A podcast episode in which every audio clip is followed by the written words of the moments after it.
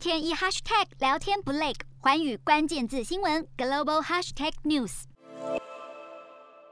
印尼总统佐科威在二零一九年宣布要将首都由目前的雅加达迁到东加里曼丹省，但是如今传出，印尼政府已经计划将新首都要命名为努山达拉。好，这个地名在印尼语中是群岛的意思。印尼政府表示，这个名称总统佐科威已经做最终的确认，原因是这个名称已经为人所知，并成为印尼国际指标。而印尼的迁都计划原定在二零二零年开工，不过因为疫情的关系，导致被迫延宕。而印尼议会也预计今年一月将会先通过有关新首都的相关法规，而在开工建设之后，预计。迁都的工作将会从二零二四年开始，瞄准新南向商机，剖析东南亚发展。我是主播叶思敏，每周五晚间九点记得锁定，看见新东协就在环宇新闻 MOD 五零一中加八五凯播二二二及环宇新闻 YouTube 同步首播。